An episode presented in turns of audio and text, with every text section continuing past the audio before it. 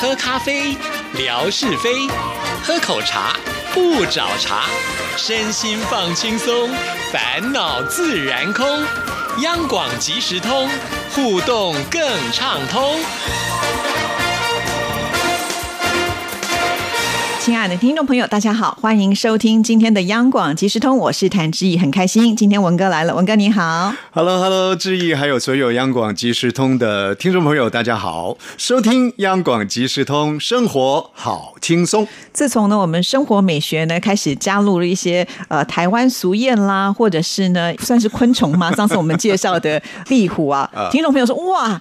这个壁虎也可以讲出这么多的道理，太有学问了。听众朋友反应非常好，有趣的方方面面嘛，啊、呃，收集一些民间的拜官野史啊，或者是呢，收集一些所谓的人物志啊，或者地方志啦、让大家呢来做一些分享。不过话又说回来了，有时候这些讯息呢，毕竟不在同样一个空间里面。或者是呢，更不用讲时间里面的，有的是很遥远的啊。那空间呢，朋友们在中国大陆、在海外任何地方，一听这个讯息，怎么样子跟你的感受连接在一块儿？除了说你对于台湾有特别的钟情之外啊，也许这个话题还必须要创造一些趣味性进去。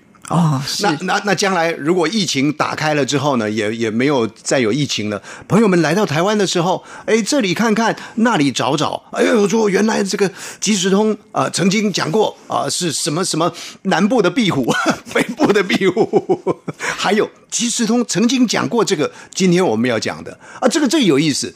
很多人哦，乍听这个地名的时候会吓一跳，说：“哎呦，这个地方到底是什么地方 啊？”这个在台北的万华，但这个地方的地名很特别。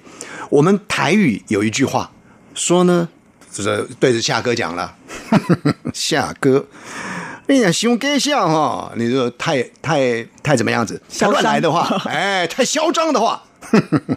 我给你八皮得草根。等一下，八皮我听得懂是剥皮，后面那句是什么？八皮没有错，就是剥皮。得草坑，得就是放啊，草坑。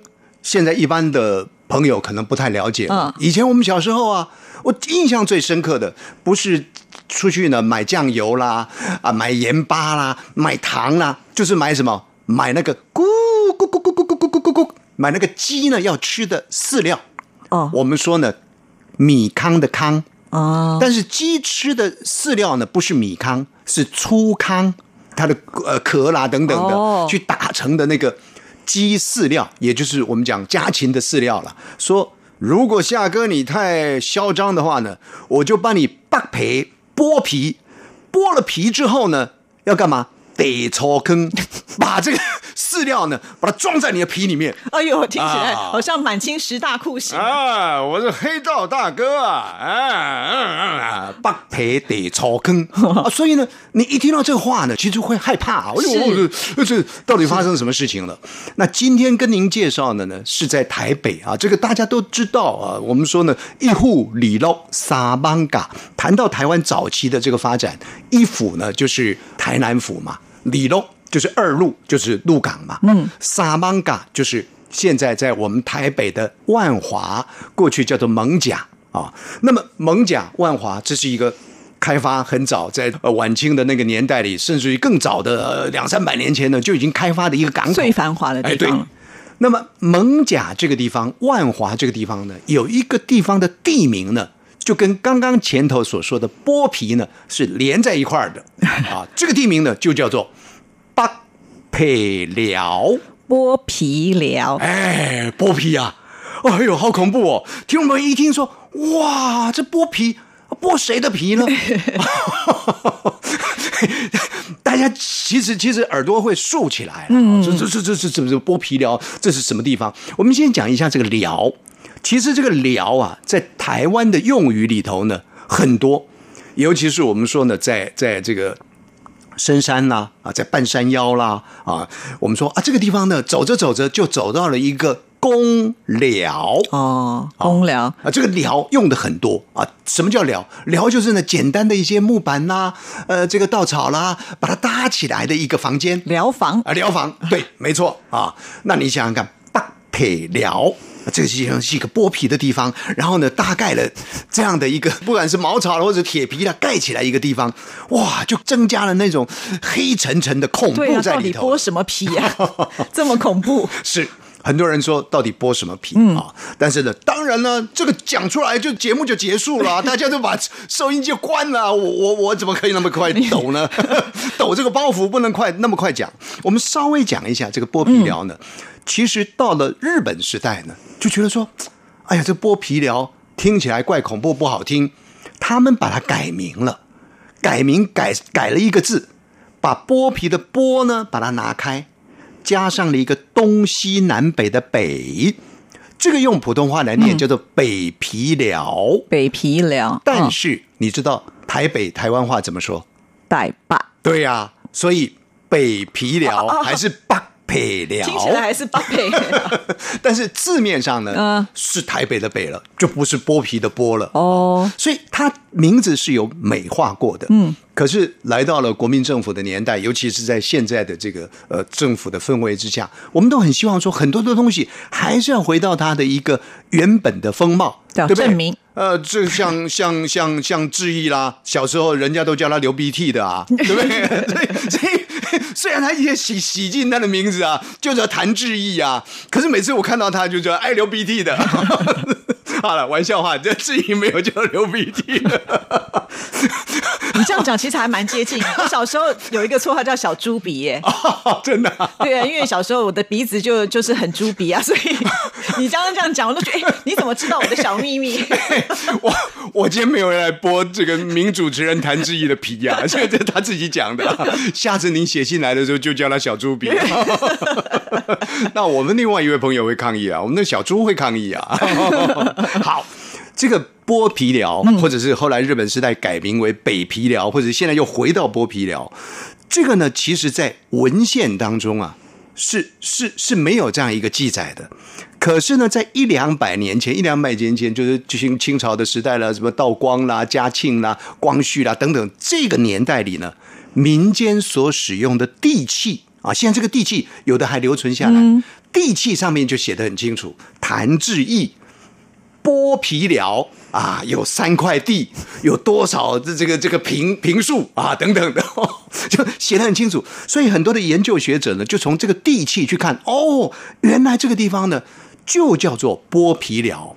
那剥皮寮如果用现在比较确定的位置点啊，质疑呢这个老台北了啊，就会比较有这个概念跟印象。那一般的朋友，你在中国大陆，我跟你讲什么永定路、康定路，对你来讲还是还是不飒飒，但是没关系，至少有一个符号在那里，就在哪里呢？就在现在台北的这个康定路跟广州街的附近这一块地带呢，就是原始的剥皮寮的地点。其实我前段时间才去龙山寺。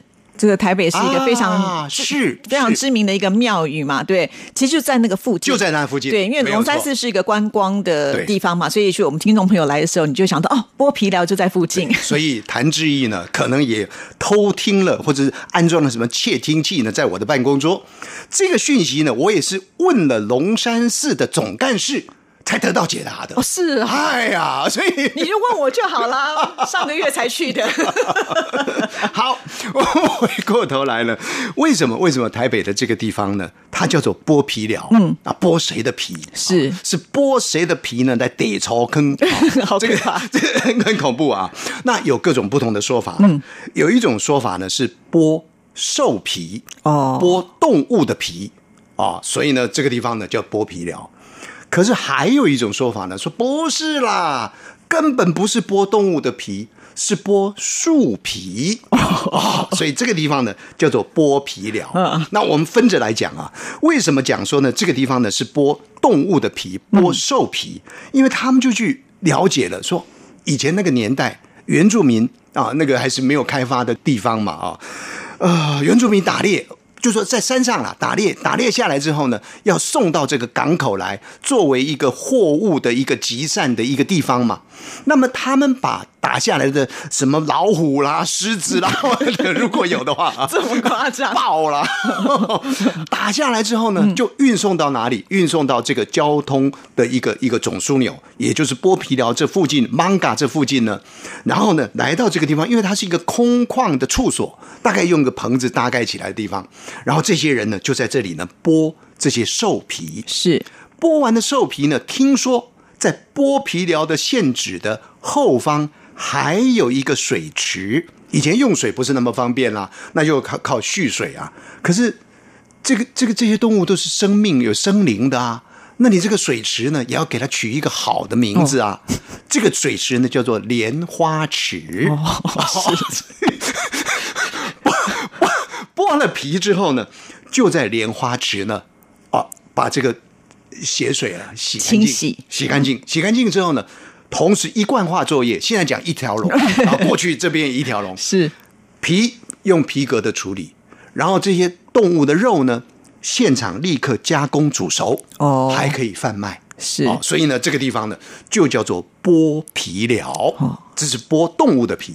哦，还有一种呢，就是因为当地的住民不喜欢讲人家这样讲，因为觉得残忍吗残忍。嗯，还有呢，哎，你这样讲，我这地价都都都就下来了，对不对？虽然一两百年年前的事情，但总会想说，哦呦，这当时不晓得死了多少野兽在这个地方啊，总是有灵在这里的啊。是杀生不好杀生不好啊。所以呢，当地的这个居民就讲了：不不不不，错了错了错了，这个不是剥兽皮，这个是剥树皮。为什么要剥树皮？对啊哎，这个就有学问了。这个就是两岸一家亲呐、嗯，确实是两岸就是连接在一块儿的。我们台湾的这些住民，其实基本上都是从中国大陆的福建啊、广东移民到台湾来的。那么在那个年代里，中国大陆的开发比台湾来得早啊，所以呢，台一些移民到了台湾来之后呢，必须要从中国大陆呢进口木材，是对不对？盖房子啦，呃，不管修桥铺路啦，通通都需要这个木材。那么进口的木材呢，一定是原木进过来。那么从福建进过来的木材呢，我们这儿称它什么呢？以前小时候我都不知道说，哎，这个这个木材为什么叫做福山？福福建的福，嗯，山就是那个杉木的山，是啊，福山。哦，我们说啊，这这这这个的后山后山啊，从福建进来的一个木材叫做后山，然后过去在剥皮寮这个地方呢，有所谓的料馆，哪一个料啊？材料的料、啊哦，也就是什么叫料馆？料馆用台语来讲叫料罐，就是木材这种材料的工厂的意思啦。哦哦，所以有料管。那么料管的木材运过来之后呢，就要找工人来了，把这个树皮呢给剥掉啦。嗯，啊，剥掉之后呢，才能够去做相关的这个建材。因为如果不把树皮剥掉的话，一定的时间之下呢，会长蚂蚁，会把这个木材呢给蛀坏掉。哦，所以这样听起来也是合理啊。合理啊、那那哎，当时的人有意思哦。这些皮剥下来之后呢，他们重新把这个木头裁好了，然后经过万华邦嘎送到台湾各地去。同时还有一些送过来的这个材料呢，有一些小树枝的。这些小树枝呢，他们做什么呢？就把它做成木炭，啊，做成木炭。那木炭呢，所以呢，这个地方呢，剥皮寮的附近呢，还有一个市集，这个叫做什么呢？叫做妥拓期。妥拓。妥拓。呢，就是我们台语里头讲的木炭呢是。木炭的市集。啊，哎，所以你看，讲的有手有脚的、哦，这个很多人有考据哦。哎，有考据，这个是剥树皮，啊，但是 还是要经得起 还有剥别的，还还是要经得起考验根据文献啊，根据专家来讲呢，发现呢，固然这里有所谓的了冠是没有错，可是呢，仔细去看呢，发现这个地方事实上有的呢，是有一家哈，还从过去一直一直以流传下来。是有记载的，是这样子，剥动物皮的，嗯，的一个场所啊，这个行业这样沿袭下来，反而呢是没有剥树皮的这种行业呢沿袭下来的哦。所以呢，专家就推测说，应该是剥动物的皮啦。但是现代人基本上还是希望把它美化、美化，所以呢，剥树皮啊，这感觉是比较好的。那后来在日本时代的时候呢，他们就把这个地方呢划分为所谓的公共设施的一个保留地。那也因为呢，它成了一个公共设施保留地啊，这个谭志毅他们家呢有几栋呢，通通都被征收啦，也没有办法再去开发啦，所以这个房舍呢，其实就一直延续下来。也因为如此呢，房舍延续到了现在，所以国民政府来了，那又来了这么多年呢，就慢慢慢慢慢慢再把这些地方呢给恢复起来。所以在这里呢，我们可以看到一些老的建筑风貌，甚至于呢，古时候这些人在这里剥完皮之后呢，还要去喝茶，还有茶室。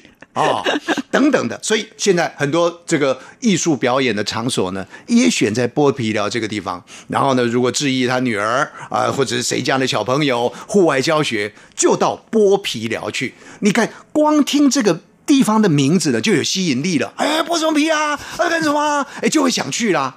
啊，结果一看哦，原来是如此啊！所以这很有意思的一个地方——剥皮寮。对，因为上个月我去的时候，就看到剥皮寮，它已经变成有点像是我们在松烟啦，或者是到华山艺文特区去，感觉好像就是一个呃文创的商圈一样。就是它的外观看起来，就像刚刚文哥讲的，是比较有带点古风的。然后呢，可是你进去卖的可能都是一些文创新的商品，是对，就感感觉不出来说真的是剥兽皮的那种阴森感。但 我觉得文哥真的很厉害，讲到这剥兽皮啦，或者是触皮，我只有想到剥辣椒皮。每次我们去那个吃饭的时候，人家有剥皮辣椒，这是我的联想。哎，这个可以啊！将来将来呢，更久远的朋友们忘记这个的时候呢，做个做个做个活动啊，说剥皮聊剥什么啊？剥这个剥皮辣椒，剥树皮，剥兽皮，还有一个剥下哥的皮。不过这个剥皮辣椒好像是我们花莲花东那边才会比较有的东西了。但是提到了这个剥皮聊这个地方，其实呃，虽然我觉得现在这个台北市的西区没有像东区来的这么的繁华，但是呢，毕竟它在过往的时候还是有辉煌过。像上次我去的时候，我有去那个华西街夜市，也是很近哦，那个很长一大条，是，而且还有特色，还有那个杀蛇的，还有哎。有故事啊，我给你准备着。其实啊，华西街是是是这把年纪了，你说华西街正统的那个那个街市里面，我觉得确实是有特色啊，可以去看一看。他那个每个房子，如刚刚些呃，不，刚刚谭志毅跑到谢德沙去了啊，没办法，这个魔音穿脑啊。他你去看一下那个这个很多店，尤其是我我我我印象中有好几家，有一家书店。哦，那个书店呢，什么样的书都有，什么奇门遁甲的啦，啊，果然是有学问。你看，我都是有看到杀蛇，你就看到奇门遁甲的书店，好好多。但是有一个台湾最具有特色的小吃的地方呢，对，你你去那里吃啊，什么狗狗鸡啦，啊，什么什么卤肉饭啊，对对对，哦，那些都有有，他他那个那个。汤头啊都很地道的啊，所以朋友们如果有机会的话，都我相信这疫情应该是要过去了啦啊，有机会到台湾来啊，到华西街去走一走，去看一看，到剥皮寮呢去体验一下，到底是剥树皮的那种，干脆让你剥一层皮没关系，或者是。剥兽皮的那种阴森啊，去感受一下，我觉得这是这蛮好的事情。对啊，而且还那个到附近还可以去龙山寺拜拜啊，好，那也是一个香火鼎盛的庙宇，而且也是很有历史的一个庙。拜观音，嗯，我我我我去龙山寺哦，我喜欢站在远远的地方，尤其在暮色之下呢，你看到那个远远的地方，那个那个金光，因为那个观音菩萨嘛。它不是说现代的工艺把它雕塑的像谭志怡这么样的美丽轮廓那么样的清晰，它其实是一个很圆形的一个就是原始形貌的一个雕雕塑，甚或是呢，哎，我我有时候站在那里看，我说，哎，这个观世音菩萨怎么把边阿明？哎哎哎哦哦哦，哎哎。哎，这个美丽呀！我 我的意思，我观世音菩萨长得很很美丽，很朴素，嗯，然后他透着那个金光，然后他又全身的漆满了这个金身。那你在暮色当中，在黑暗当中看到遥远的那个金光，就好像你看到了一轮太阳的升起的那种感觉，给人带来无限的希望。然后你看看那个两三百年的古庙的那个古朴，它绝对没有太多现代的华丽的这个点缀。而且现在啊，他还规定哦，上去就是插香的人呢，也不能太多。这大概龙山寺现在只能够一人一炷香了。嗯，哦，所以因为把一些香烟缭绕的稍微净空一下，你会更感受到那种清明跟宁静。龙山寺呢，如果朋友们有机会去的话，其实你可以站远远的去看那个观音啊，你会心中燃起一团热情的火来，或者燃起一线希望来。扒完皮以后去拜拜就对了。好了，谢谢文哥，今天长知识了，拜拜。谢谢，拜拜，拜拜。